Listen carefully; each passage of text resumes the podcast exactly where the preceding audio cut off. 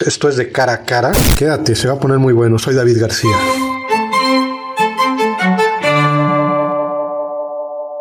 Buenas tardes, Mayra Sorromán Carrillo, presidenta del IECRO, Instituto Electoral de Quintana Roo. ¿Cómo está? Bienvenida. Bien, muchas gracias David. Gracias por la invitación. Es un gusto estar aquí con ustedes. Gracias a usted por aceptar la invitación. Sabemos que está viniendo igual de, reuniones ahorita en este proceso electoral andan para arriba y para abajo. ¿Qué vamos a elegir ahorita en este proceso electoral?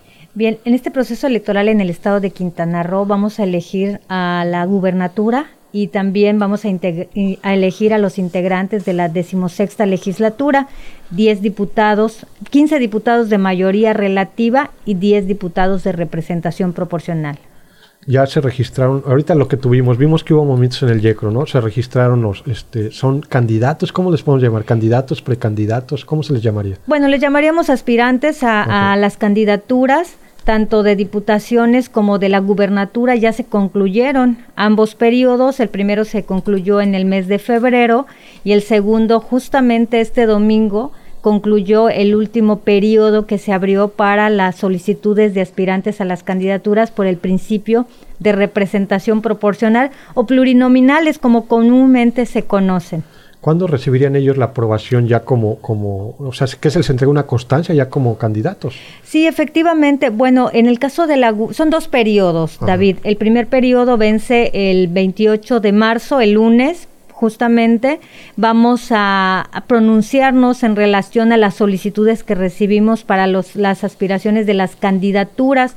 Eh, se registraron tres mujeres y dos hombres. Entonces, el lunes nos, el Consejo General se estaría pronunciando y entregando las constancias donde los acreditan como candidatos o candidatas, ya sea de la coalición o del partido político por el cual se, se registraron. Estamos hablando que ahorita no, no, hay, no ha iniciado un proceso electoral como tal, no hay unas campañas ahorita, ¿no? O sea, no hay campañas electorales todavía. Bueno, el, proceso electoral inició en el, en, el, en el mes de enero, el 7 de enero. Lo que no hay todavía, porque esto es por, por plazos, eh, los candidatos propiamente o candidatas. El primero, el primero vamos a tener a, los, a las candidaturas para la gubernatura el día lunes y con posterioridad a más tardar el 12 de abril, que es la fecha prevista en el calendario, vamos a pronunciarnos en relación a la procedencia de las solicitudes para los aspirantes a candidatas o candidatos de los de los de las diputaciones por ambos principios. Entonces quiere decir que el día 13 de abril en Quintana Roo tendremos candidatas y candidatos de los cargos que se van a elegir. Okay. ¿Cuándo, es el inicio de la suspensión de propaganda laboral? Bueno, la suspensión de propaganda gubernamental inicia para este proceso electoral el día 3 de abril con el arranque de las campañas electorales para la gubernatura y concluye eh, el 6 de junio, un día después de la jornada electoral. Solo voy a abrir un paréntesis, David, para comentar que el Instituto Nacional Electoral está haciendo el ejercicio de la revocación de mandato e iniciaron suspensión de propaganda gubernamental desde el 4 de febrero. Quiere decir que en el estado de Quintana Roo tenemos esta previsión de la suspensión de propaganda gubernamental desde el pasado 4 de febrero y concluye hasta un día después de la jornada electoral. ¿A qué, se debe esto, Presidenta? Bueno, se debe que este mecanismo de participación ciudadana que está llevando a cabo el INE dentro de las previsiones que establece la ley, también se señala que no se puede hacer propaganda gubernamental durante el periodo de este ejercicio que se lleva a cabo el 10 de abril. Espero no causar confusión, pero era importante señalarlo para que se comprenda que el periodo el día de hoy es más amplio en cuanto a la suspensión de propaganda gubernamental. Es decir, se van a conjuntar estas dos disposiciones. Ah, ok. Esto se debe al, tema que hay a nivel federal, ¿no? De la revocación de mandato, ¿no? del presidente de, la México, ¿no? Sí, de la efectivamente. Ok. Vamos a recapitular. Las campañas en Quintana Roo para la gobernatura inician el 3 de abril. El 3 de abril. El 3 de abril. Efectivamente. No arrancan juntos diputados con, candidatos a diputados con gobernadores. Son, son fechas diferentes. Sí, son momentos distintos porque los plazos o el periodo de campañas eh, varían. En el caso de la gubernatura son 60 días y en el caso de las diputaciones aproximadamente 45 ah, días. Las campañas para las diputaciones van a iniciar el 19 de abril. 19 de abril, candidatos a, diputados pueden arrancar, ¿no? Todas concluyen en la misma fecha, que es el primero de junio. Ok. En este caso, ¿qué, qué hará el YECRO una vez que reciban alguna queja de violencia de, política contra las mujeres, que se llega a dar mucho en, en los procesos electorales? Efectivamente, bueno David, debo, debo señalar que ha acontecido una cuestión importante. Yo espero que esto sea... Eh, sea debido a, todas las campañas de prevención que se han realizado y también a que el año pasado tuvimos algunos, eh, algunas quejas en materia de violencia política en razón de género y hubieron sanciones importantes que incluso llegaron a la pérdida de alguna candidatura. En esta ocasión, hasta esta fecha solo tenemos tres quejas. ¿Qué es lo que nosotros hacemos? Bueno, la, la dirección jurídica va a sustanciar o va a llevar a cabo el procedimiento de investigación para la integración de esta queja y una vez que nosotros hagamos toda esta investigación, vamos a remitir el expediente al Tribunal Electoral de Quintana Roo, quien es eh, la instancia que se pronuncia respecto a lo que corresponde la sanción en materia de violencia política en razón de género. Es un procedimiento biinstancial que se sigue o de dos instancias que se sigue para la sustanciación de las quejas. ¿Llevan a cabo algún tipo de talleres ustedes dentro del YECROS referente a estos temas? Sí, por supuesto, llevamos a cabo capacitaciones, llevamos campañas también de concientización, hacemos del conocimiento a través de los medios de los que disponemos, de eh, si alguien eh, se encuentra dentro de una situación de violencia política en razón de género que le impide el ejercicio libre de sus derechos, eh, señalamos a, a qué instancias podrá acudir y damos además seguimiento y asesoría para la orientación de quienes así lo soliciten. Hoy justamente en la mañana llevamos a cabo un foro también en materia de violencia política en razón de género. Eh, participaron consejeras del Instituto Nacional Electoral, representaciones de partidos políticos, eh, consejeras de, el Instituto Local, eh, los magistrados y magistradas del Tribunal Electoral de Quintana Roo todo esto que se hace, foros, eh, la propaganda, las pláticas, sirven precisamente para la prevención de eh, la violencia política en razón de género. El, año pasado se emitieron disposiciones importantes en la, en la ley eh, en, en el ámbito local para la sustanciación de todos los procedimientos, pero eso hay que decirlo, hay que hacerlo del conocimiento de la ciudadanía.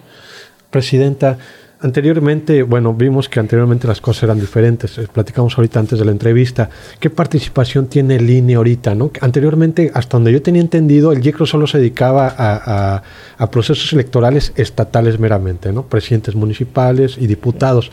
Ahorita es un proceso, creo yo, estatal, ¿no? Donde vamos a elegir a diputados y gobernador, pero entra la participación del INE aquí. ¿Cómo se dio esto o cuándo se dio? Bien, en la, reforma político-electoral que se llevó a cabo en el 2014 previó eh, que los procesos electorales se llevaran a cabo de manera coordinada o conjunta con la eh, instancia federal, con el Instituto Nacional Electoral.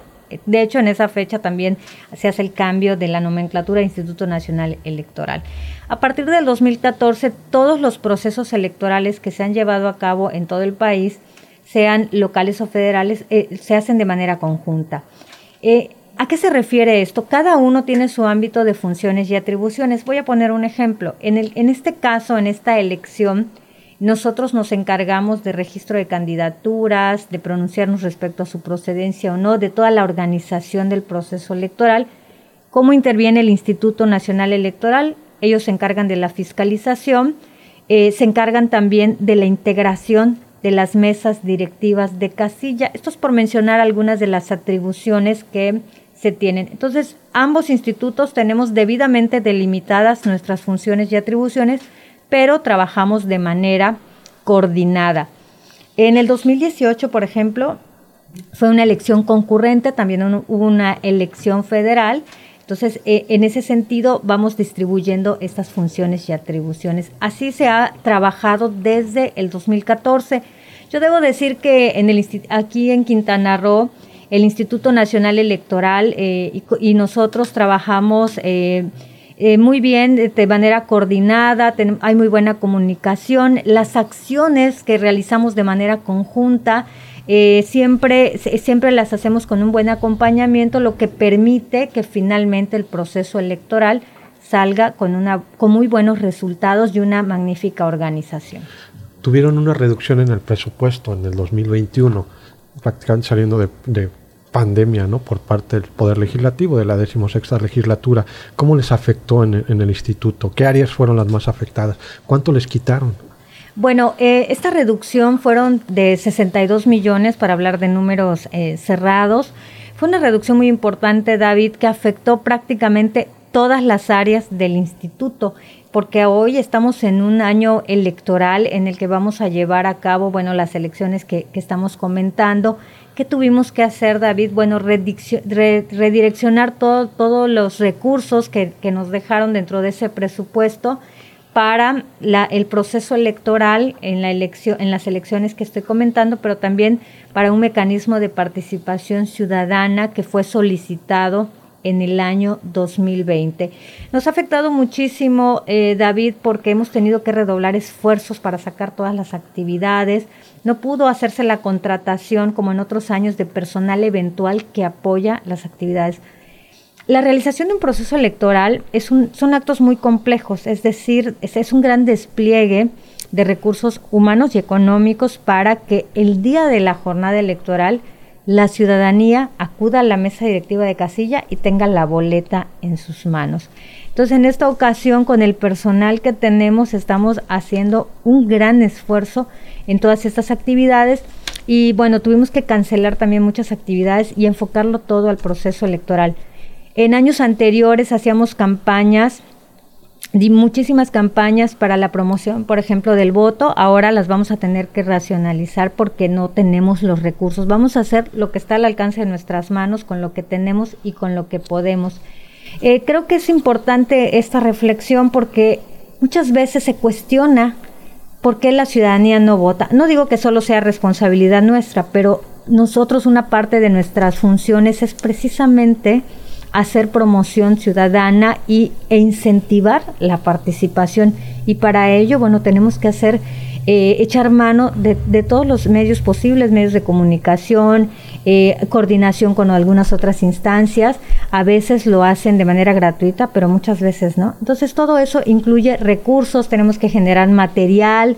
Eh, para que la ciudadanía recuerde y tenga presente que el 5 de junio hay un proceso electoral. Se dice muy sencillo, pero todo ello es una gran cantidad de acciones que en un proceso electoral nosotros realizamos. Entonces, creo que nos ha afectado grandemente, eh, David, esta reducción presupuestal. Nosotros desde que el Congreso del Estado tomó esta determinación, tenemos, eh, interpusimos diversos medios de impugnación siguen en marcha ahora. Eh, bueno, esperaremos a ver qué es lo que resuelve. ¿Nos afectará el día de la jornada, el 5 de junio, este, esta reducción de presupuestos? Bueno, no nos, va, no nos va a afectar en qué sentido, David, que la ciudadanía va a tener en la mesa directiva de casilla sus boletas para emitir su voto. Nosotros tenemos que garantizar que eso se haga y en eso estamos eh, trabajando para eh, que, que el día de la jornada electoral las y los ciudadanos inscritos en las listas nominales puedan salir a emitir su voto. ¿En qué hicimos reducciones, por ejemplo, en el tema del mecanismo de participación ciudadana? Tuvimos que hacer algunas reducciones en, el mate, en la documentación a utilizar.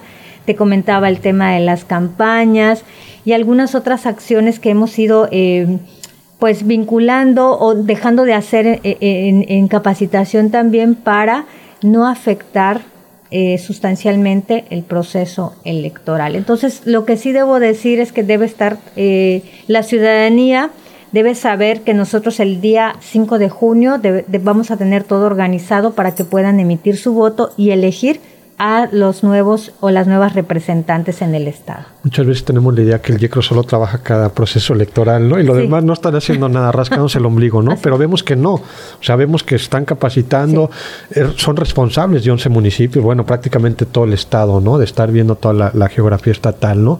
y que pues sí afecta, ¿no? Y esto va a afectar a que tengan que cumplir a lo mejor compañeros que trabajan ahí tres o cuatro jornadas dobles. Sí, lo has dicho con, mucho acierto, David. Eh, la verdad es que tenemos que triplicar el trabajo al interior del instituto. Lo que hacíamos con el apoyo de otras personas, ahora lo tiene que hacer el, personal del instituto. Y no es cosa fácil, no es cosa sencilla, sino de una gran responsabilidad. No, eh, el instituto electoral, si bien una de sus principales funciones son los procesos electorales, también tenemos eh, la parte de cultura cívica o política, como ahora le llaman, eh, o la participación política, que, lo que tenemos que hacer es informar a la ciudadanía todo lo que está aconteciendo alrededor o fuera de un proceso electoral. De 2014 a la fecha, de 2016 a la fecha, hemos realizado con este cinco procesos electorales. En los años en que no hubo proceso electoral, eh, se llevó a cabo la constitución de partidos políticos locales, es decir, ha habido un trabajo constante del Instituto Electoral de Quintana Roo. El observador electoral, ¿cómo se elige? ¿Es nuestra responsabilidad como ciudadanos? Sí, definitivamente la figura del observador electoral tiene muchas particularidades y muchas bondades, David. Eh, ¿Qué diría yo del observador electoral? Que es una, es una figura importante porque permite a la ciudadanía eh, acudir a las mesas directivas de casilla, acudir a los órganos desconcentrados o a los consejos distritales en este caso, a ver qué es lo que está sucediendo, cómo se está llevando a cabo una sesión eh, o en una casilla, cómo, cómo se, se lleva a cabo la votación en esa casilla, qué es lo que sucede desde que llega la o el ciudadano a esa mesa directiva de casilla y le permite tener una idea en general de cómo se desarrolla la votación en un estado, quiénes están vigilantes en esa mesa directiva de casilla. Sin embargo, hemos observado, David, que con el paso de los años esta figura ya no tiene quizás, ya no llama tanto la atención para la ciudadanía. Fíjate, ahora, al corte de hoy, tenemos inscritos como observadores en el Estado para, para esta jornada electoral a 53 personas. De esas 13 únicamente se han acreditado. Realmente es muy poco. La convocatoria se abrió desde el mes de enero, desde el inicio del proceso electoral y vence ya el 7 de mayo. Así que aprovecho para invitar a las y los ciudadanos a sumarse a esta convocatoria. Sobre todo, eh, fíjate que a veces pasa que solemos eh, decir que la autoridad electoral no hace su trabajo o que los partidos políticos o que todo está este o, que no hay una buena organización o hay mucha desconfianza quizás en, en, la realización del proceso. Entonces, yo los invito a que participen en la observación electoral y que vean cómo se desarrolla todo un proceso electoral. Para que luego no aplique aquí el... porque somos así, ¿no? o sea, a veces no estamos de acuerdo con los resultados, ¿no? Pues hay que participar, yo creo que es responsabilidad de todos, ¿no? Totalmente, y esa, y esa responsabilidad eh, también, David, la voy a ligar un poco a el hecho de que hay que ir a votar. Ambas cosas se conjuntan. ¿Cómo puedo yo ser observador este electoral? ¿Hay algún grado de estudios? ¿Tengo que tener una licenciatura? Bueno, de entrada tengo que ser este vivir en, en mi estado, ¿no? Puede ser nacido en otro estado, alguna residencia brevemente, ¿qué, cómo, ¿cómo puedo hacerlo? No, no, cualquier persona puede ser observador electoral, incluso a veces en las elecciones hay, observa, hay observación eh, de extranjeros, en, esta, en esta ocasión creo que no habrá, pero eh, vienen personas de otros estados también a hacer la observación, generalmente lo hace, en, se hace en el estado, la gente del estado.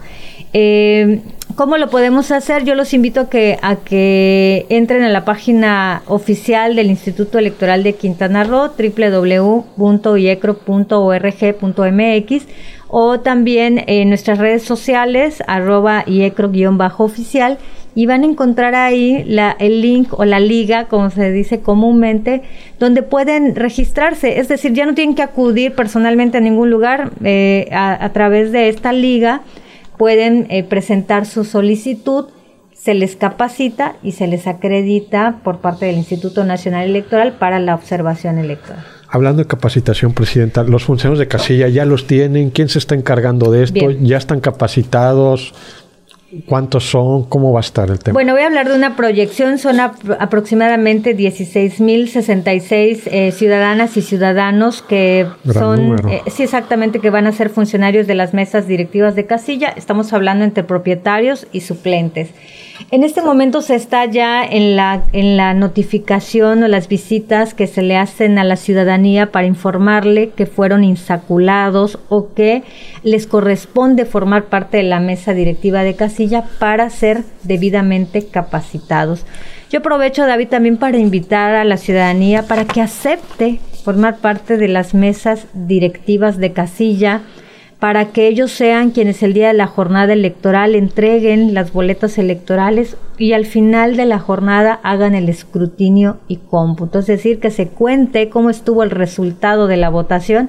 Nadie les va a contar cómo fue en su casilla, sino es la propia ciudadanía es quien tiene de primera mano esta función. Estamos invitando a que participen. Hace algunos, eh, como una semana aproximadamente, tuvimos justamente una reunión con el Instituto Nacional Electoral, quienes son los responsables de la integración de las mesas directivas de casilla. Ellos, ellos tienen esta responsabilidad. Estamos hablando del presidente, secretario, y los escrutadores, los dos escrutadores y los suplentes. Eh, de estas mesas directivas de casilla. Eh, comentaba la vocal ejecutiva en el Estado, la licencia Claudia Rodríguez, que ha habido muy buena aceptación por parte de la ciudadanía. Esperamos que así siga, esperamos que también reciban, quieran recibir la capacitación por parte del Instituto Nacional Electoral. Entonces, son aproximadamente 16.066 ciudadanas y ciudadanos que son funcionarios de las mesas directivas de casilla entre propietarios y suplentes. ¿Por qué es importante votar, presidente?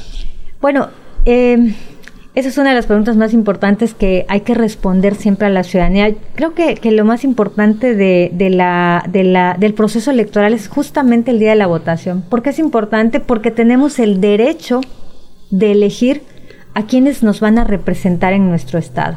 Porque tenemos el derecho de acudir a la urna y entre todas las opciones votar por la opción que mejor nos parezca. Si no acudimos a la urna, le estamos dando esa posibilidad a las personas que se acuden, sean 10, sean 20, sean 1000.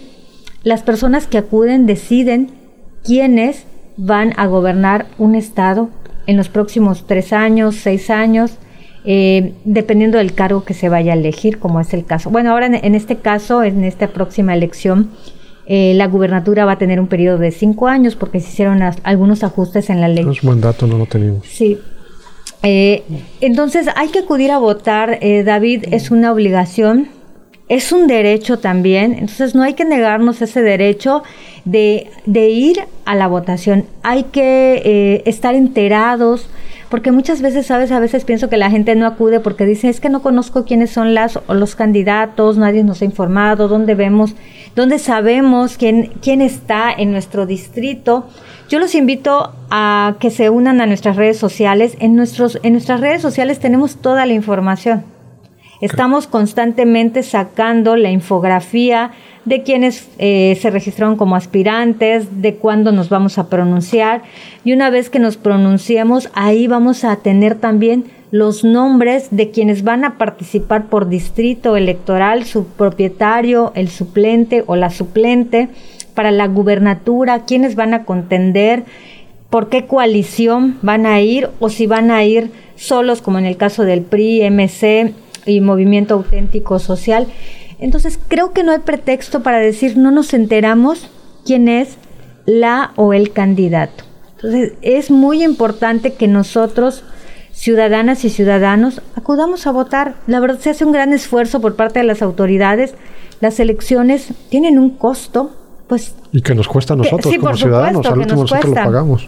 Finalmente es un dinero público, entonces aprovechemos que nosotros tenemos a nuestra disposición en nuestra mesa directiva de casilla, cerca de nuestro domicilio, este centro de votación para acudir. Te puedes, a veces dicen, es que tardamos una hora. Puede ser, David, pero es una hora en la que, muy importante, en la que tú vas a elegir a tu, a tu representante. Eh, pero generalmente son 10 minutos, 15, 30 minutos, dependiendo de las circunstancias. Creo que ese tiempo que empleamos también en otras actividades debemos de hacer conciencia cívica de que esto es una obligación, que no lo dejemos para ver si me da tiempo de ir a la, mesa directiva de casilla. No, creo que ese domingo 5 de junio, de 8 a 18 horas, debemos encontrar un espacio para votar y elegir a nuestros o nuestros representantes. Usted ha vivido diferentes procesos electorales. ¿Cómo está el índice de participación ciudadana en Quintana Roo? ¿Votamos los quintanarroenses? ¿Asistimos a las casillas? ¿Cuántos ¿Cuánto es el porcentaje de los que asistimos a votar? Bueno, eh, ha sucedido un fenómeno eh, importante en Quintana Roo en estos últimos años. Voy a hacer un poquito de, voy a recapitular un poquito de, la, de, las últimas reformas porque tiene que ver con la participación ciudadana. Una de las últimas reformas que hubieron en Quintana Roo fue aproximadamente en el 2015. En esa última reforma eh, se establecieron procesos casi consecutivos. Han habido años, como acontece el año pasado, ahora que tenemos procesos consecutivos. Eh, los cargos han sido diversos. Hemos, en el 2016, por ejemplo, fue una elección completa, gubernatura, ayuntamientos y diputaciones. Eh, la circunstancia que rodeó a esa elección, que además, en la que hubo además alternancia, eh, elevó al, hubieron altos índices de participación, es decir, tuvimos algunos municipios en donde hubo una participación hasta del 60%. Interesante. Entonces, eh, eso fue en el 2016, después tuvimos la del 2018, fue una elección concurrente con la presidencial. Eh, también hubo un, gran índice de participación. Nosotros solamente elegimos una, una elección, espero que la memoria no me falle, me parece que fue ayuntamientos. Después tuvimos eh, en el 2019, después ahora en el 2021. En cada año electoral ha variado. Es decir, el año pasado hubo una participación del 44%, también fue una elección concurrente, pero el antepasado fue una, un porcentaje de votación del 25%. ¿Qué esperamos este año electoral, David? Que, deba, que, por lo menos haya una participación arriba del 40%. Ojalá fuera más, ojalá que la participación fuera más de la, de la mitad de la lista nominal pero bueno, en números reales quizás espera una participación del 40%. Dije que iba a estar muy optimista en cuanto cuando me preguntaran sobre el tema, eh, pero bueno, esto es lo que hay en números. Esto ha, habido en participación. Creo que los las y los quintanarruenses sí salimos a votar, pero también ha dependido de las circunstancias que se dan en ese momento y el tipo de votación que hay. Eh, de manera errónea, eh, esa creo que es la percepción que se tiene. A veces decimos, esta, esta elección es más importante que la otra, ¿no? De ayuntamientos, de diputados, etcétera. Eso también influye en el número, en el porcentaje de participación ciudadana. Yo repito constantemente que es indistinto. Si vas a elegir a los miembros del ayuntamiento, es tan importante como elegir a un Congreso del Estado. Claro el ayuntamiento es la eh, autoridad más cercana a la ciudadanía, pero el Congreso del Estado emite las leyes que van a regir la vida o el destino de ese Estado. Y ya si hablamos de la gubernatura, bueno, ni qué decirlo, que es quien nos representa durante un periodo largo de tiempo. Entonces creo que la ciudadanía debemos de tener en mente que todas las elecciones son importantes y que es importantísimo ejercer nuestro derecho. Entonces, la participación ciudadana en Quintana Roo varía, ha variado de un proceso a otro. Esperemos saber los resultados en este proceso electoral. Hablábamos que desean alcanzar un 40% ¿no? de la lista nominal. De la lista nominal. ¿Cuánto, ¿Cuánto es la lista nominal ahorita? Bueno, voy a hablar de la proyección que tenemos de la lista nominal. Eh, son 1.334.071 eh, ciudadanas y ciudadanos que se encuentran en la lista nominal, es decir, que tienen derecho a votar. a votar. Hombres y mujeres. Hombres y mujeres, efectivamente. Ese es el número. Esperemos que haya eso, eso sería, bueno, un, número muy importante de participación si hablamos de un 50%. ¿El número de casillas? El número de casillas que están proyectadas son aproximadamente 2.300 casillas. Es una proyección, David, todavía no tenemos el número exacto. Las casillas se deben estar aprobando en las primeras semanas del mes de abril. Ahorita se está en la segunda fase de ese recorrido de la ubicación de las mesas directivas de casilla que comentaba hace un momento. Esta actividad corresponde al Instituto Nacional Electoral, pero nosotros damos acompañamiento. Pues ahí tenemos los datos. Agradecemos mucho, en verdad. Yo creo que era de, importancia que la ciudadanía esté informada. Sabemos, bueno, a través de las redes de ustedes hemos visto que continuamente están publicando la información Mucha gente no tiene acceso a, esa información, ¿no? Entonces, o desconocen que existe esa información, ¿no? Muchos no sabíamos, yo en lo personal no sabía cuándo empezaban las campañas. Pensé que arrancaban juntos gobernador con, con, diputados. Hoy nos aclara el tema, ¿no? Hay, hay tiempos diferentes, ¿no? Entonces, este es. bueno, bueno saberlo. ¿Algo más que desea agregar, Presidenta? Bueno, yo, yo agregaría, David, eh, primero seguiría haciendo invitación a la ciudadanía para consultar la convocatoria para los observadores electorales vence el 7 de mayo, todavía están a tiempo para quienes quieran participar, hay más de un mes en, que pueden todavía registrarse y bueno, seguir recordándole a la ciudadanía que el 5 de junio es la jornada electoral. He hablado de la fecha desde el día 1 del inicio del proceso electoral, pero es importante eh, que la ciudadanía lo tenga en mente, que vaya recordando que tenemos un compromiso con la democracia este 5 de junio. Y además tú dijiste algo importantísimo también, David. Mucha gente, todos nos enteramos a través de diferentes medios. Hay quienes utilizamos las redes sociales, hay quienes utilizamos todavía el periódico, hay quienes escuchamos la radio, vemos la televisión. A través de todos los medios hay que dar la información. Eso sería, y bueno, seguir invitando también a participar como integrantes de las mesas directivas de Casilla. Gracias por la invitación, David. Gracias a usted, la presidenta del Instituto, del, Instituto Electoral de Quintana Roo, Mayra San Román. Este, fue un gusto tenerla aquí en nuestro podcast y este, los invitamos a que sigan, sigan nuestra transmisión a través de YouTube, a través de Spotify. Denle clic a la campanita. Este, agradezco a todo el equipo de producción, a nuestro productor general Israel Gómez. Esto fue Cara a Cara. Buenas noches.